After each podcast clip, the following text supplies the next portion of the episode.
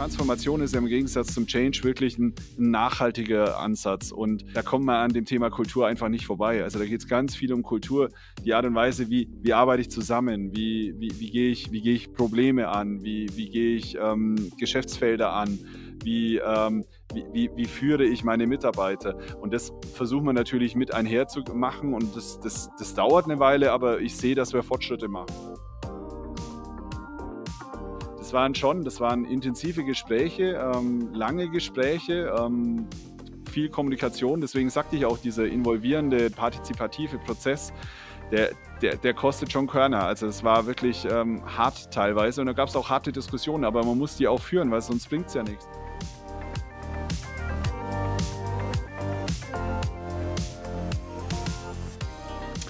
Herzlich willkommen zu einer neuen Episode des Secret Source of Innovation. Heute darf ich äh, euch Andreas Burkhardt äh, vorstellen. Andreas ist seit äh, 2006 beim Pharmakonzern Ratiopharm äh, unterwegs. Ihr kennt die vielleicht mit den Zwillingen aus der Werbung. Äh, seit 2010 wurde dann Ratiopharm von Teva Pharmaceuticals äh, übernommen und mittlerweile nach mehreren Stationen ist jetzt ähm, Andreas als General Manager verantwortlich für den Cluster Deutschland und Österreich. Ähm, genau, und hat dann durchaus schon eine kleine Historie auch äh, mit uns hier.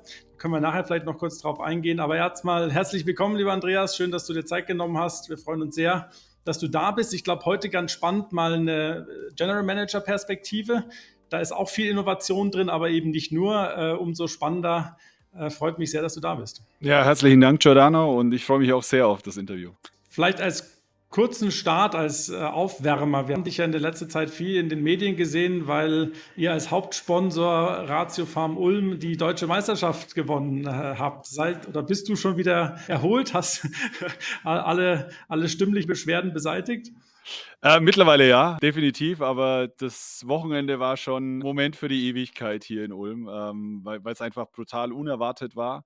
Und so ein emotionaler Höhepunkt, ähm, das war wirklich total klasse für die, für die ganze Stadt, für die Fans, für die Organisation für uns als Hauptsponsor natürlich auch, so eine Cinderella-Story permanent mitzubegleiten. Und wir sind ja nicht nur ein normaler Sponsor, wir, wir arbeiten ja mit, mit äh, Ratiofarm Ulm seit 20 Jahren zusammen oder über 20 Jahren zusammen. Und da ist es natürlich deutlich mehr wie, wie ein reines Sponsoring, das ist eher schon eine Partnerschaft.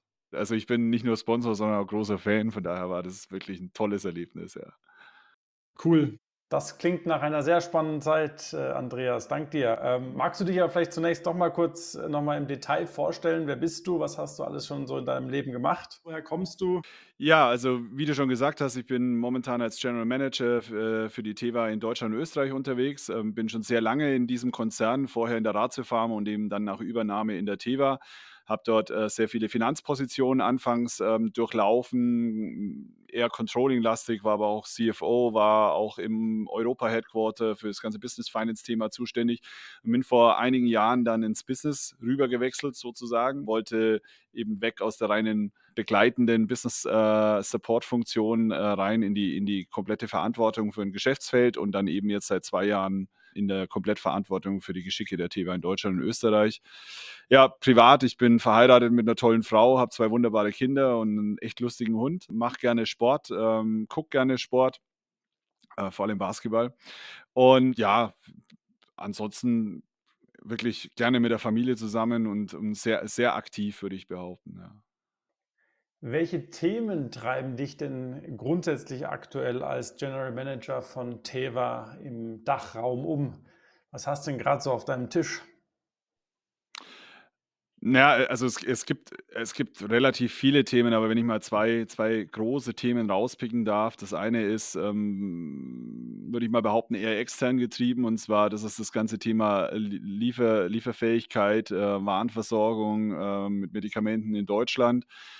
Man muss dazu wissen, der Pharmamarkt ist ein wahnsinnig regulierter Markt. Also vor allem auch unsere Preise sind ex extrem stark reguliert. Das heißt, diese Inflation, die wir gerade in den, in den letzten, sagen wir, zwölf Monaten äh, sehr massiv gesehen haben, die, die ist für uns ein Riesenproblem, weil wir unsere Preise nicht erhöhen können. Und gerade im generischen Wettbewerb ähm, haben wir ein Preisniveau, das mittlerweile wahnsinnig niedrig ist. Also man muss sich vorstellen, so eine Tagestherapie, wenn wir, wenn wir die verkaufen, verdienen Pharma oder bekommen Pharmaunternehmen sechs Cent pro Tag, was wirklich ein Irrsinn ist. Da kriegen sie nicht, kriegt man nicht mal ein Kaugummi für.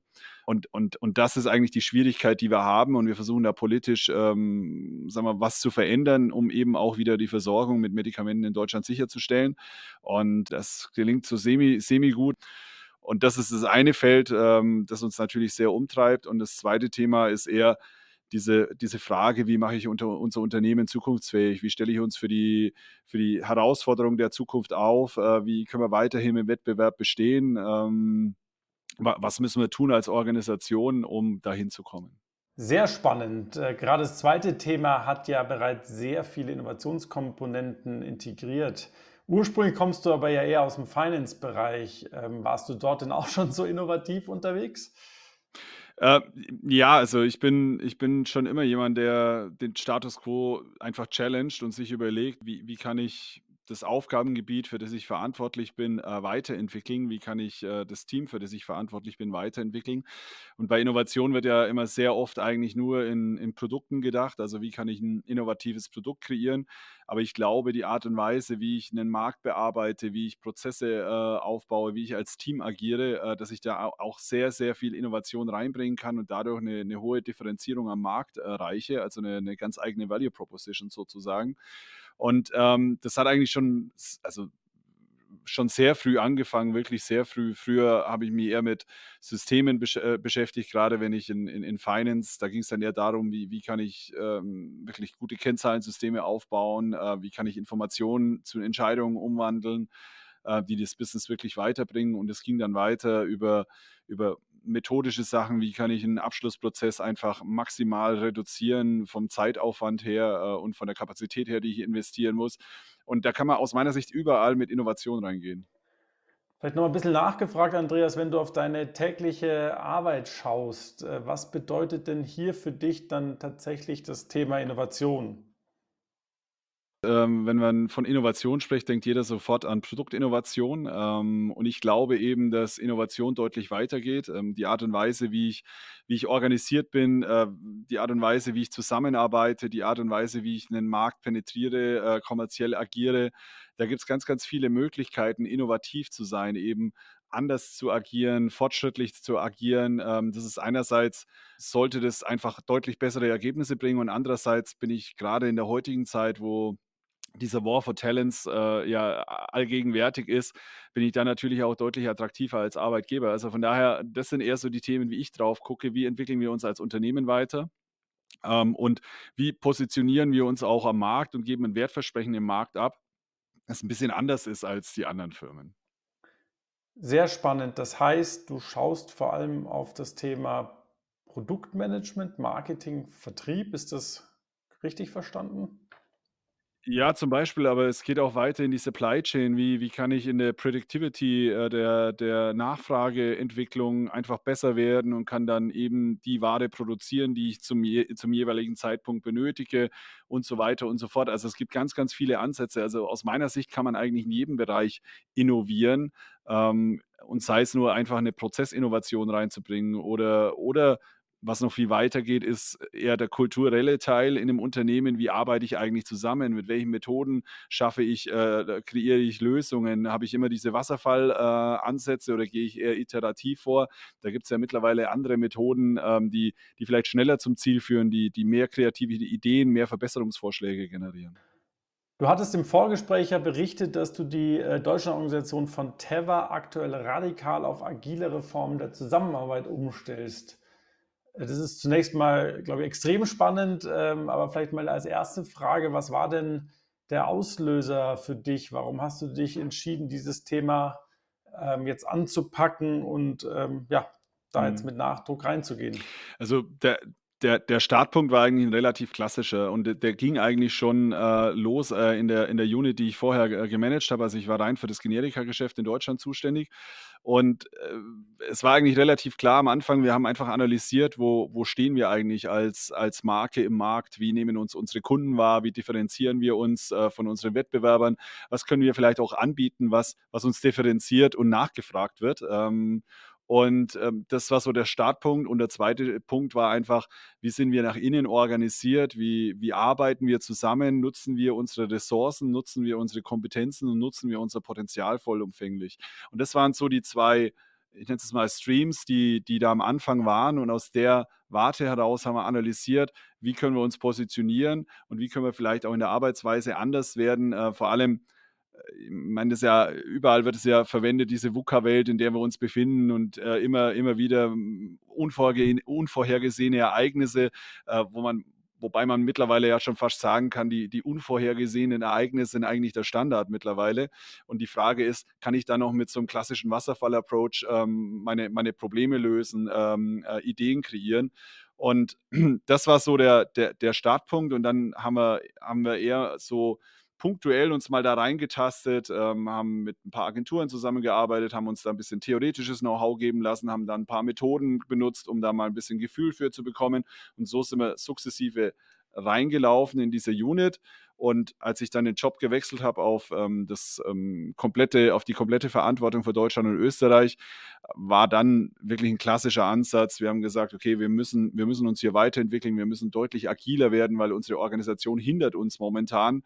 Das komplette Know-how, ähm, auch die komplette den kompletten Anspruch, den der Markt mehr und mehr mit sich bringt, äh, gerade im, im, im, im, kommerziellen Umfeld, ist ja dieses Thema Omnichannel kommt viel stärker rein. Wie spreche ich heute Kunden an? Ähm, wie, treff, wie hole ich den Kunden dort ab, wo er, wo abgeholt werden möchte, mit den Informationen, die er haben möchte? Das ist ja ein, ein deutlich anderes Feld, als es vielleicht noch vor fünf, sechs Jahren war. Und wie bekomme ich das in eine Organisation rein, die, die eigentlich immer sehr klassisch äh, erfolgreich gearbeitet hat? Äh, und da habe ich schon gemerkt, dass wir, wir waren in Business Units äh, strukturiert, dass, dass dieser Knowledge Sharing über die Business Units, der hat nicht wirklich funktioniert. Wir haben ständig auch Probleme gehabt, wenn wir, wenn wir mal kurzfristig wirklich viel, viel Kapazität oder Priorität auf ein oder ein Marktsegment legen mussten, dann, dann waren wir immer limitiert in diesen Units. Äh, und das hat uns alles dazu geführt, einen, sehr klassischen Ansatz dann zu wählen, starten mit einer Vision, dann eine, eine Change-Story aufzubauen ähm, und wirklich dann kommunikativ das Ganze permanent zu begleiten und weiterzuentwickeln. Boah, das ist ja in der Tat sehr spannend äh, und interessant, ähm, zumal ihr ja keine kleine Organisation, vielmehr eine relativ große Organisation seid. Ähm, magst du da noch ein bisschen tiefer reingehen, ähm, wie ihr das ganze Thema angegangen seid, was für dich so erste Schritte waren? Mhm. Also 700 ist die Mannstärke der, der Einheit, die wir da umbauen, den, den, dem, dem kommerziellen Teil. Also was wir gemacht haben, der Pilot war enorm hilfreich, weil wir viel gelernt haben, was, was ganz gut funktioniert und wo wir, wo wir anders agieren müssen. Ähm, das zweite Thema war, dass wir es eigentlich maßgeblich in-house gemacht haben und uns nur punktuell Support von außen geholt haben. Ähm, ist natürlich ungünstig für euch als Consulting, aber per se äh, hatten wir schon einen Mehrwert. Wir haben ein paar Leute bei uns ausgebildet als Agile Coach, äh, die, die viel in diesen Transformations- ähm, äh, Umfeld unterwegs waren. Ähm, also die hatten quasi Methodik, auch Projektmanagement-Methodik, äh, moderne Projektmanagement-Methodik.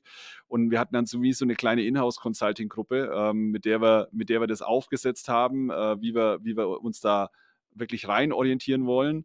Und wir haben einen sehr sag mal, aufwendigen oder anspruchsvollen Ansatz gewählt. Wir sind nämlich nicht hergegangen und haben ein komplettes Konzept durchdekliniert, ähm, auch inhaltlich durchdekliniert und dann gesagt, so, das ist es und jetzt räumen wir es aus, sondern wir haben eigentlich auf jeder Stufe ähm, immer die, die Mitarbeiter mitgenommen. Ähm, zunächst mal also über, über die Hierarchiestufen hinweg, ganz, ganz früh eben das, das, ähm, das Leadership-Team, dann die nächste Ebene, die, die restlichen Führungskräfte und dann alle Mitarbeiter und haben die immer mitgestalten lassen. Also es war nie so, dass wir gesagt haben, wir, alles ist vordefiniert, sondern wir haben gesagt, das ist der Rahmen, der vordefiniert ist und jetzt kommt ihr mit rein und zusammen mit euch bauen wir jetzt die nächste Stufe aus. Das war, das war anstrengend und anspruchsvoll, weil ähm, also es war echt ganz, ganz spannend. Die einen haben gesagt, warum habt ihr uns nicht früher mit reingenommen? Das ist doch Mist, jetzt so spät reinzukommen. Die anderen sagten, nee, das ist ja nichts vorgegeben, ihr müsst uns viel mehr vorgeben, dann ist es klarer. Also das war immer so diese, diese Balance, ähm, die hat uns am Anfang viel Aufwand gekostet, aber bringt uns jetzt enorm weiter, weil bei diesen Change-Projekten geht es ja maßgeblich darum, wie schaffe ich es, das Buy-in zu kreieren bei meinen Leuten. Und da habe ich heute schon deutlich mehr Buy-in als, als bei jedem anderen Change-Projekt, weil, weil, weil die von Anfang an mit dabei waren, weil die mitgestaltet haben. Das klingt ja mehr als gelungen, erfolgreich. Kannst du uns vielleicht trotzdem ein paar Beispiele äh, nochmal erläutern, wo Dinge vielleicht nicht ganz so gut funktioniert haben, wie du das dir vielleicht äh, initial erwünscht hast? Also, also Das lief nicht smooth, außer Frage. Also, das das gab wirklich so Ups and Downs, äh, die muss man eben managen und man muss auch immer wieder Entscheidungen treffen: „Okay, wo wo wo bin ich jetzt mal hart in meiner Entscheidung und wo sage ich: „Ne, ich nehme das auf und und wir müssen noch mal nachjustieren.“ Das ist immer so 'n so 'n Herantasten, also sehr iterativer Prozess und wir sind auch immer noch dabei. Also, wir wir wir sehen schon, es gibt immer wieder Themen, da muss ich noch mal nachjustieren. Das ist halt der Preis, äh, den man bezahlt, wenn man wenn man viel offen lässt, äh, weil man hat viele unterschiedliche Meinungen und die sind jetzt auch von Anfang an nicht dabei und sagen: „Ja komm, wir setzen uns zusammen und und kreieren eine Meinung, eine Entscheidung“, sondern das sind sehr viele Individuen unterwegs und man muss das halt so Schritt für Schritt weiterbringen. Aber ich sehe das mittlerweile sehe ich uns auf 'm gesunden Pfad. Ähm, wir haben wir haben schon 'n ganzes Stück geschafft, aber wir haben auch noch 'n Stückchen vor uns, weil der ganze die diese Transformation 'ne Transformation ist ja im Gegensatz zum Change wirklich 'n 'n nachhaltiger Ansatz und da da da kommt man an dem Thema Kultur einfach nicht vorbei. Also, da geht's ganz viel um Kultur,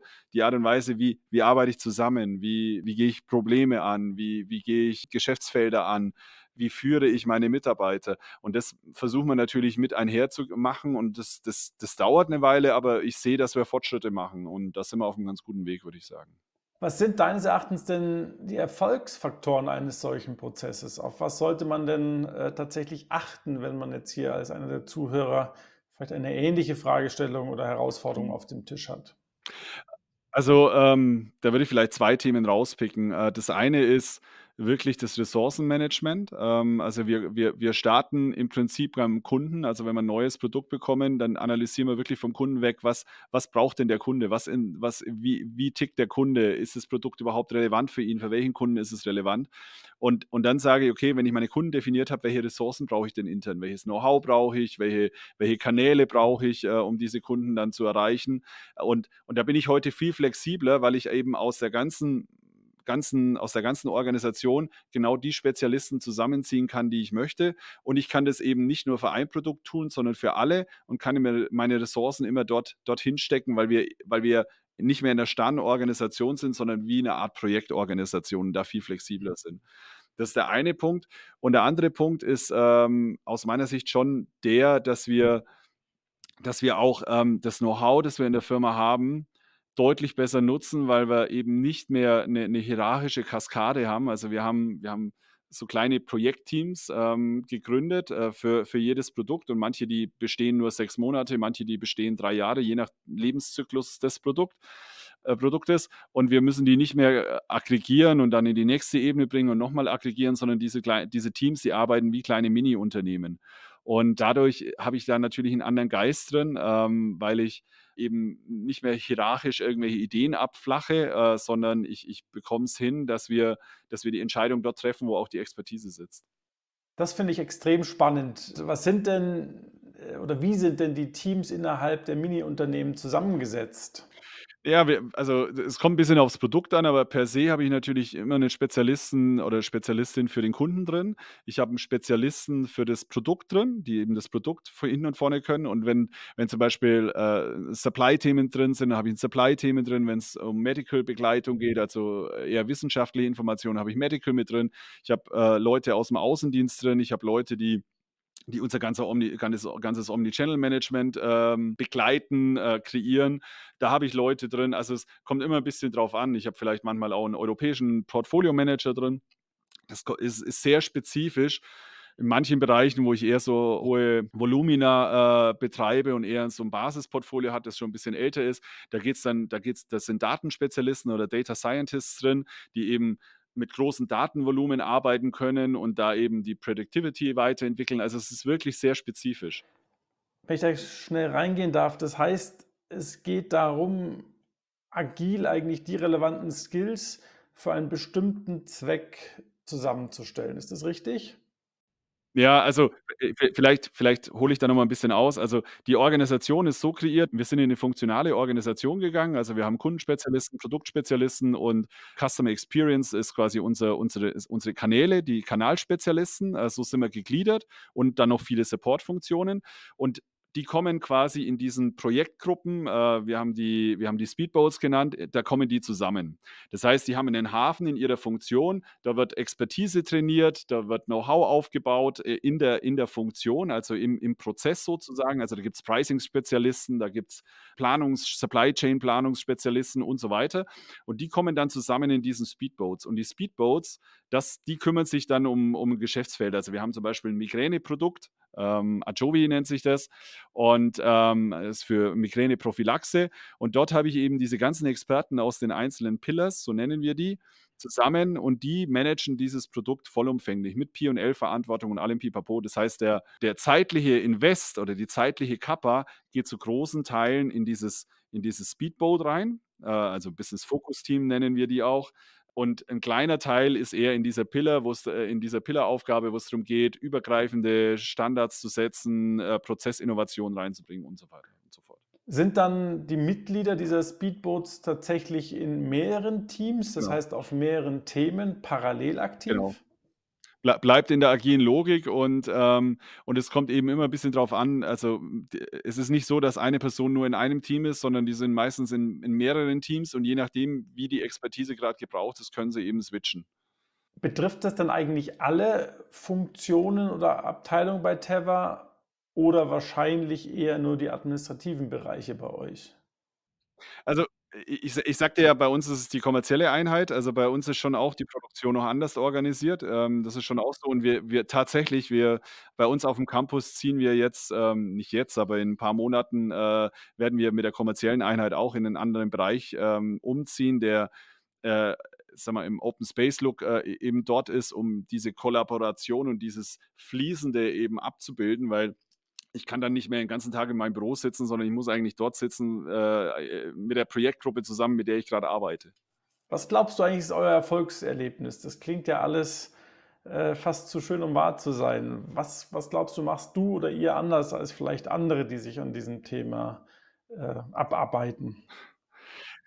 Also, zu zunächst muss muss man dazu sagen, dass die Teva jetzt kein klassisches Pharmaunternehmen in der Form ist, ähm, also, wenn wir von Firmenkultur sprechen, sondern, ähm, wahrscheinlich durch die durch die israelische Kultur Teva ist ja 'n israelisches, äh, Unternehmen, ähm, geprägt, schon 'n sehr, ja, dezentrales, sehr iteratives, äh, Unternehmen ist. Also, wir wir haben tatsächlich sehr viel Entscheidungsfreiheit in den einzelnen Niederlassungen, ähm, können da sehr viel selbst kreieren und machen. Ähm, und das das hilft natürlich schon mal, weil man so diese diese Can-Do-Attitüde dann schon hat. Also, das hilft. Und das Zweite war viel reden. Also, es war jetzt nicht so, als ich als ich meinen meinen ehemaligen Business-Unit-Leitern, äh, gesagt habe: „Es gibt keine Business-Units mehr“, da war jetzt kein großer Jubelsturm. Also, das waren schon das waren intensive Gespräche, ähm, lange Gespräche, ähm, viel Kommunikation. Deswegen sagte ich auch, dieser involvierende, die partizipative Prozess, der der der kostet schon Körner. Also, es war wirklich, ähm, hart teilweise und da gab's auch harte Diskussionen, aber man muss die auch führen, weil sonst bringt's ja nix. Und ich habe es jetzt wirklich ähm, mehr und mehr Leute aus'm Management, ähm, haben 'n Buy-in. Das sind noch nicht alle, definitiv nicht, aber mehr und mehr Leute nehmen das wirklich auf, setzen um und kreieren und sehen sehen die Vorteile aus diesem ganzen Konzept. Ähm, und das funktioniert nur mit Reden, immer wieder nachjustieren. Wir machen auch viel so so Retro-Perspektiven, wo wir einfach sagen: „Halt, stopp, wo stehen wir? Was läuft gut, was läuft nicht gut? Wo müssen wir nachschärfen?“ Also, auch dort fahren wir 'n sehr iterativen Ansatz, ähm, wo wo wir wo wir einfach immer gucken, wo wo was funktioniert grad, das lassen wir laufen, wo funktioniert's nicht, wo müssen wir nachsteuern? Und das heißt dann natürlich, dass wir eng dran sein müssen und und immer wieder gucken müssen, ähm, wie wie kriegen wir das hin? Das ist aufwendig, äh, ohne Zweifel, aber ich glaube nachhaltiger. Was mich die ganze Zeit schon umtreibt, ist so 'n bisschen die Frage, wie organisierst du das denn oder priorisierst du das im Zusammenspiel mit eurem Tagesgeschäft? Das muss ja neben der Transformation parallel auch noch erfolgreich abgewickelt werden. Na ja, äh, es heißt ja immer so schön: „Zeit hat man nicht, die nimmt man sich“, ist 'ne Frage der Priorisierung und wir haben das Tagesgeschäft eigentlich ganz gut hinbekommen. Also, wir balancieren das schon und sehen dann auch, wenn wir jetzt grad 'n 'n 'n Peak haben im Tagesgeschäft, wir sind ja 'n sehr breites Unternehmen, also, wir haben ja wir, wir haben äh, patentgeschütztes Geschäft, wir haben frei verkäufliche Medikamente und wir haben verschreibungspflichtige Generika. Ähm, da ist ja nicht immer in allen Bereichen ein, ein, Peak. Das heißt, wir haben auch versucht, da ein bisschen zu nivellieren und äh, wenn wir gerade in der Planungsphase sind für die Jahresplanung, fürs, fürs Gesamtunternehmen, dann haben wir natürlich ein bisschen ähm, Pressure rausgenommen. Also wir versuchen das so adaptiv zu machen und sind eigentlich alle ganz gut mit dabei, immer wieder mal feste Meetings. Ähm, wir haben auch gelernt, dass es besser ist, mal wirklich einen halben Tag einfach zusammenzusitzen, in einem Workshop-Style die Dinge zu klären, zu fixieren und dann geht es weiter. Ähm, das ist eine ganz, äh, ganz effektive Methode. Jetzt habe ich ja verstanden, ihr seid in dem Prozess auch noch drin, der ist noch nicht abgeschlossen. Wie stellst du denn sicher, dass diese Veränderungen, die ihr angestoßen habt, die du vielleicht mit deinem Team auch schon erfolgreich umgesetzt hast, dass die auch nachhaltig bestehen bleiben und im weiteren ja, Erfolgsprozess dann auch weiter zuträglich sind? Ähm, also was, was wir gelernt haben, aber das passt auch zu unserer Organisation, ähm, wir haben eigentlich immer, also so ein Meilenstein-Setting war enorm wichtig für uns. Also wir haben klare Zeitschiene, also klare Zeitpunkte gesetzt, wo wir gesagt haben, bis da und dahin wollen wir das erreicht haben und bis dahin dahin wollen wir das erreicht haben. Ähm, und dann haben wir einfach darauf hingesteuert. Da waren wir fixiert und haben dann eben Formate mitgegeben. Also wir haben diese, diese Inhouse-Consulting war da sehr stark Facilitating äh, unterwegs, hat Formate kreiert, hat, hat diesen Prozess durchgedacht was müssen wir bis wann haben, um, um äh, eben die, die Stufen jeweils zu erreichen. Und ähm, sind dann immer wieder in Ideation-Prozesse gegangen, haben die Leute zusammengebracht, ähm, haben Ideations gemacht. Ähm, aber es äh, haben, haben ein, Pro ein Project Board, ein Kanban-Board geführt. Also es sind völlig unterschiedliche Sachen, je nach, je nach Bedarf sozusagen. Und das, äh, die, die, die Boards haben wir teilweise auch nicht überall gemacht, sondern eher im, im, im Project Management Office, ähm, wo wir einfach geguckt haben, wie laufen die Streams, haben uns kleine Ziele gesetzt. Also so sehr, sehr adaptiv, würde ich sagen. Mal eine ganz äh, blöde Frage zwischendurch. Wie schaffst du es eigentlich, den Überblick zu behalten über all die vielen Themen in dem Change-Prozess, die vielen unterschiedlichen Projekte? Wie macht ihr das operativ? Du hattest ja gerade gefragt, wie wir das neben dem Tagesgeschäft machen. Ich glaube, das ist schon oft ein Problem, wenn man natürlich so eine Full-Fledged Project Organization aufsetzt, dann erschlägt die einen. Also schon allein dieses, dieses, dieses, äh, diese Governance zu maintainen ist schon massiv. Und wir haben es eher iterativ gewählt. Da fällt vielleicht mal ab und zu was runter, aber wir, wir, wir gucken, dass da nie sowas runterfällt, dass es ein, ein Riesenproblem ist, sondern es sind halt Kleinigkeiten, die fix mal, wenn sie passieren. Und, und so, so sind wir eigentlich vorgegangen. Und dann ist es auch vom Workload ich will jetzt sagen überschaubar, weil es schon ein, ein, Stress war, aber, aber es ist manageable. Sehr spannend. Jetzt bist du ja General Manager äh, der Dachorganisation von, von Teva. Und ich entnehme unserem Gespräch der letzten Minuten so schon sehr stark, dass du da der Treiber warst, dass du da tief äh, involviert warst, sehr hands-on auch. Ähm, wie tief warst du da wirklich selber drin? Wie viel Zeit hast du dem vielleicht auch äh, zugesprochen? Ähm, oder andersrum formuliert, laufen die Teams, die Projekte dann auch relativ eigenständig äh, vor sich hin?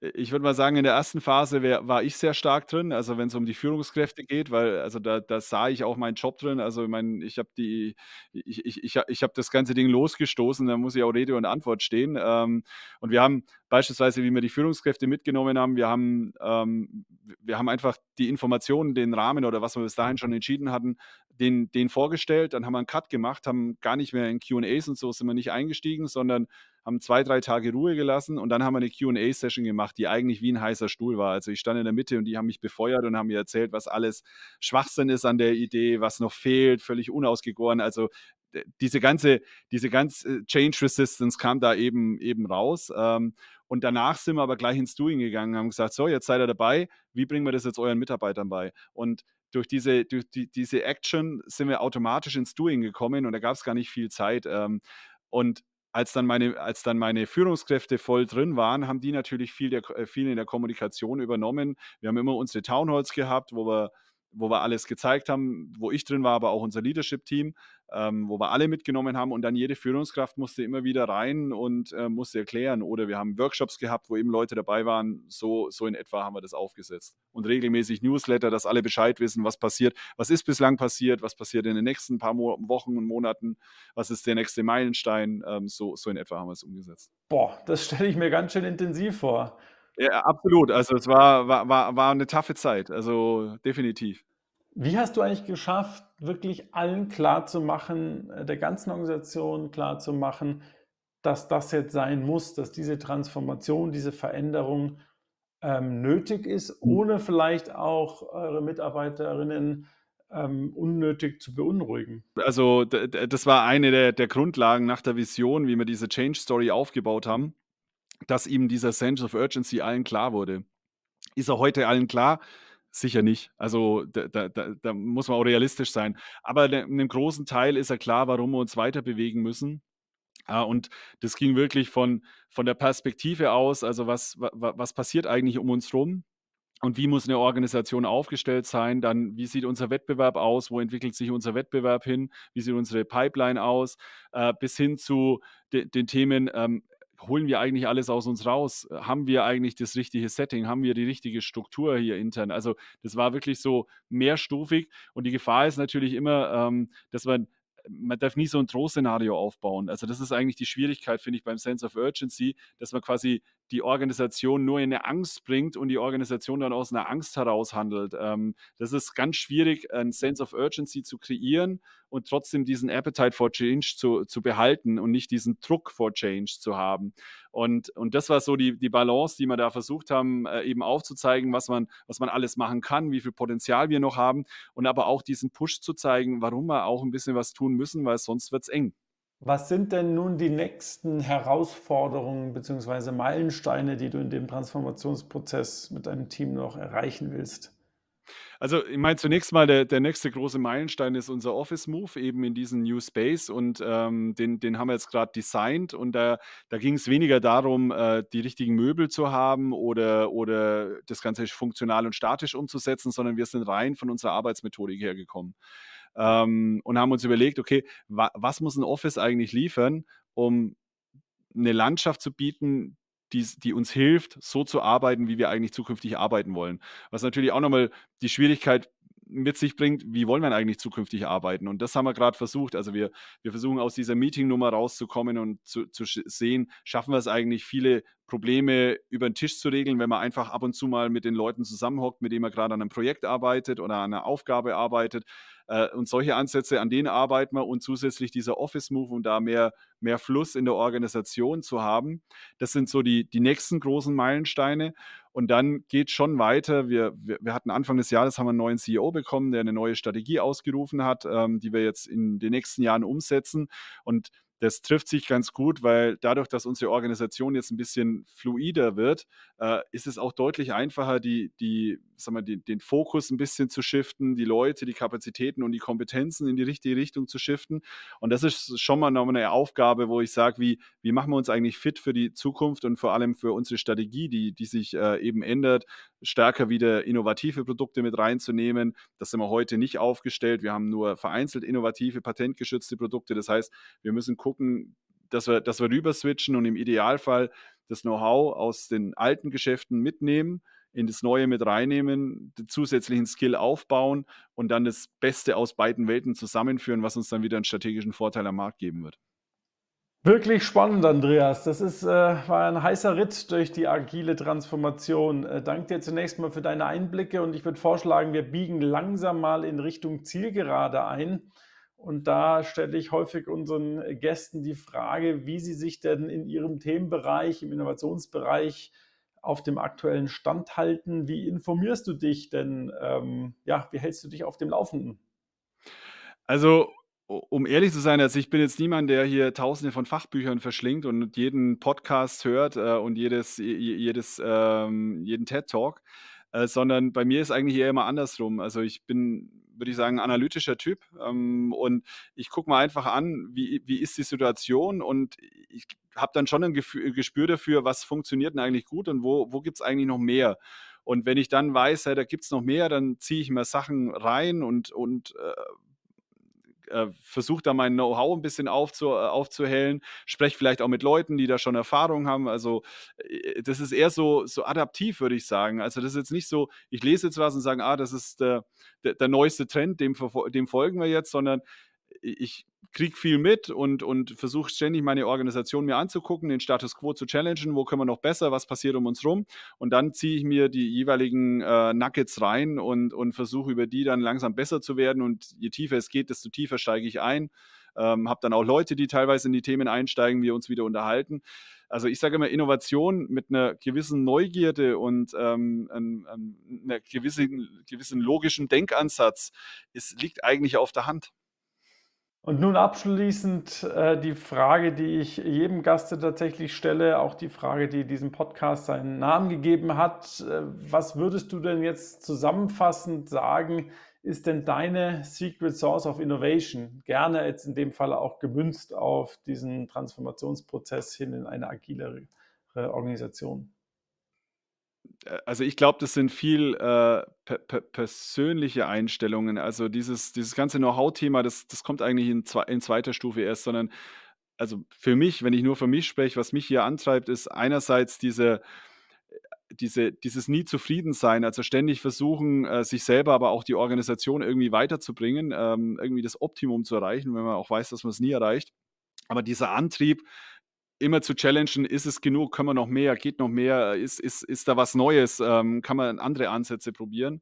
Also diese, diese, dieser Antrieb und diese Neugierde auch äh, neue Dinge auszuprobieren und sicher auch mutig zu sein, also nicht, nicht den Besitzstand wahren, sondern einfach zu sagen, ich probiere das jetzt mal aus. Ähm, kommt natürlich mit der Zeit, wenn man viele Sachen ausprobiert hat, dann, dann hat man ja auch einen gewissen Ansatz, wie muss ich vorgehen, damit, damit ich nicht komplett gegen die Wand fahre? Wo habe ich immer wieder so Kontrollpunkte, wo ich noch check, bin ich richtig unterwegs oder muss ich vielleicht doch wieder abbiegen?